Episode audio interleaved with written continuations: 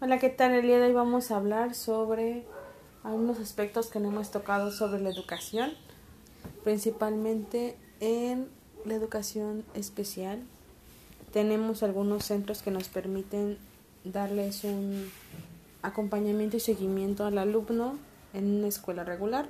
Uno de ellos es la es el Centro de Atención Múltiple CAM es un servicio escolarizado de la Dirección de Educación Especial, donde se ofrece una educación inicial y básica, primaria, preescolar y secundaria, de niños, niñas y jóvenes con discapacidad múltiple o trastornos graves del desarrollo, condiciones que dificultan su ingreso en escuelas regulares. Asimismo, ofrece también para la vida del trabajo alumnos y alumnas de 15 a 22 años de edad con discapacidad.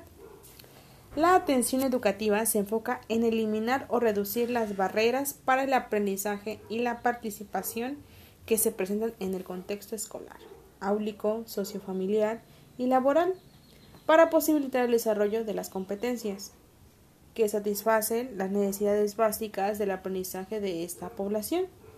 Principalmente les permite ser independientes y mejorar su calidad de vida para vivir saludablemente.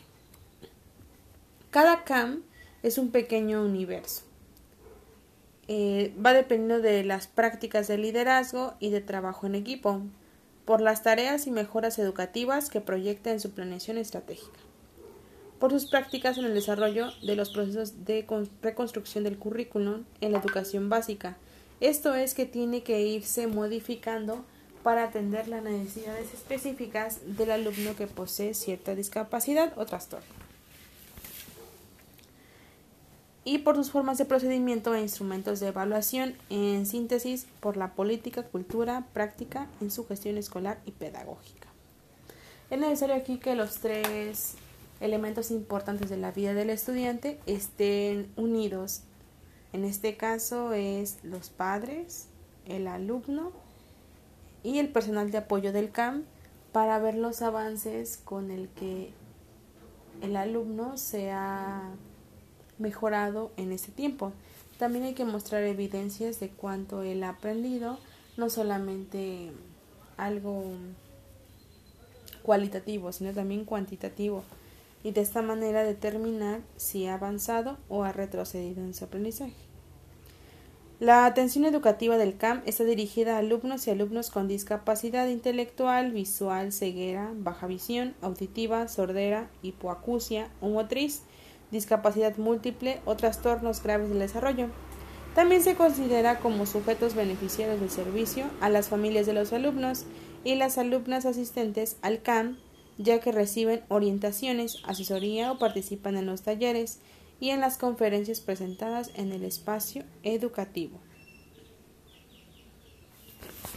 Tiene algunas prioridades en relación con las alumnas y alumnos, es promover la inclusión educativa o laboral, que en esos tiempos es de suma importancia. La segunda es ofertar una atención integral en educación inicial básica y formación para la vida y el trabajo. 3 brindar espacios educativos para el desarrollo pleno del alumno en temas como la sexualidad y el desarrollo de habilidades artísticas, culturales, deportivas, recreativas, favoreciendo en ellos una educación integral. No olvidemos que porque las personas tienen una discapacidad dejan de ser seres humanos que tienen que tener un cambio de acuerdo a las edades y muchas personas se olvidan que ellos también tienen ese interés por la sexualidad solamente que hay que orientarlos bien ya que no sería apropiado lanzarlos a un mundo desconocido. En relación con las familias de las alumnas y alumnos, se busca fortalecer la participación de las familias durante el proceso con sus hijos para que ellos sientan apoyados y amados en todo momento. Trabajar de manera vinculada con las familias para elaborar estrategias de apoyo en casa, no solamente el trabajo va con el docente, sino también con los padres de familia. Muchos creen que el maestro es el que tiene la obligación de capacitar, enseñar y todo eso. Pero realmente no, porque ellos pasan más tiempo en casa. Bueno, si tiene unos padres que le apoyan, sí. Si no, realmente lo van a mandar más tiempo a una institución para que ellos estén más libres, por así decirlo. y reconocer la participación de las familias como un derecho y como una obligación también. Ofrecer apoyo emocional e informar a las familias sobre temas relacionados con la discapacidad, el desarrollo humano y la sexualidad, entre otros.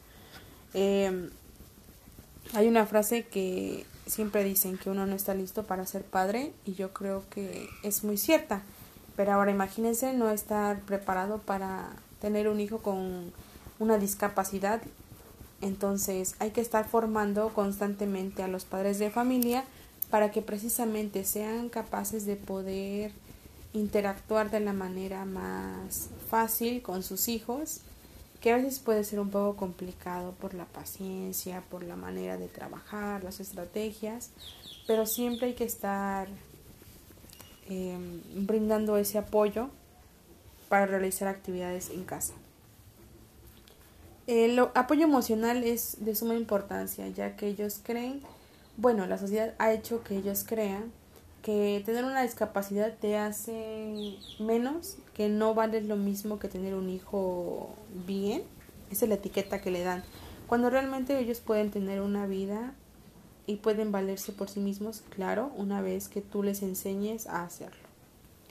Y proporcionar asesoría y orientación sobre las diferentes alternativas de formación para el trabajo y de la inclusión educativa y laboral establecer compromisos de corresponsabilidad entre el sector educativo, el productivo, la familia y el alumnado. En relación con los docentes, impulsa una cultura de trabajo en equipo para movilizar la comunidad, proporciona orientación y asesoría a profesores que apoyen la inclusión educativa de alumnos y alumnas. Con la sociedad también tiene que ver porque es asumir el proceso de atención educativa como una tarea social imprendicible para proyectar una sociedad respetuosa a la diversidad.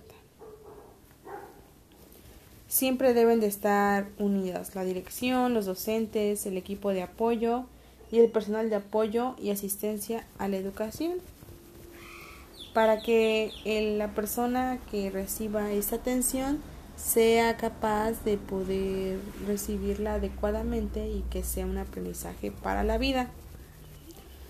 Habíamos dicho que la organización del CAM se divide en la inicial, que es la primaria, con alumnas de entre 6 y 14 años hasta 11 meses de edad. Eh, también tenemos eh, un horario que en la mayoría de atención es de tiempo completo. El programa de escuelas de tiempo completo para el fortalecimiento de los procesos del trabajo en el CAM se implementó en el 2007 con el propósito de crear ambientes educativos propios para ampliar las oportunidades de aprendizaje.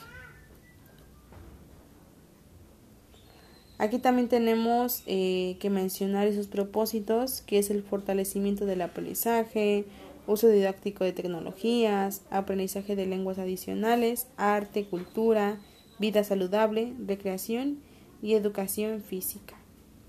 Creo que son cosas indispensables para que se puedan ir recordando siempre.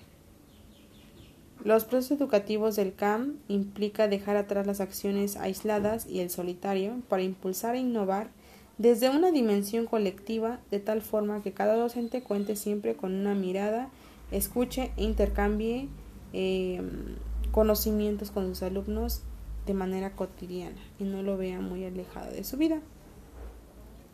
El plan estratégico de la transformación escolar nos marca que se debe de tener una autoevaluación y diagnóstico, plan de intervención a mediano plazo, plan de intervención corto plazo y seguimiento y evaluación. Una vez que le damos una, un aprendizaje o capacitación tanto a los alumnos como padres de familia, se debe tener claramente un seguimiento para poder seguir evaluando sus resultados puestos en el centro educativo, en la escuela o en casa y poder medir cuáles han sido las habilidades de mejora, hacer como un FODA con ellos mismos, tanto los padres, maestros como alumnos, para poder identificar cuáles son las áreas de oportunidad y sobre todo las que hay que estar fortaleciendo constantemente para brindarle al alumnado pues el apoyo requerido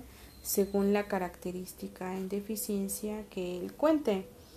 Cada uno de estos niveles nos ofrece los aprendizajes de acuerdo a la edad, no nos van a mostrar algo de alguien de 20 años cuando vas en preescolar. Simplemente hay que estar pues atentos y ser constante también en las clases a las que vamos a asistir. Y bueno, hay que recordar que anteriormente la educación inclusiva no era algo que se pudiera tomar en cuenta, ya que decían que entorpecía mucho las clases de los alumnos normales, por así decirlo. Pero ahora creo que podemos fomentar muchos valores a través de esta implementación de, de la inclusión. Uno de ellos es la paciencia, la tolerancia, la empatía, que no se deben de olvidar. Tal vez nos podamos reír de alguna persona que tenga alguna discapacidad y si le mostramos eso a nuestros hijos, ¿qué tal si en algún tiempo a ellos les toca vivir una situación similar? Deben de estar plenamente preparados y conocer las instituciones que le pueden brindar algún servicio y sobre todo tener siempre esos valores fundamentados para poder seguir en este tipo de circunstancias. Eso sería todo, nos vemos en el siguiente episodio. Bye.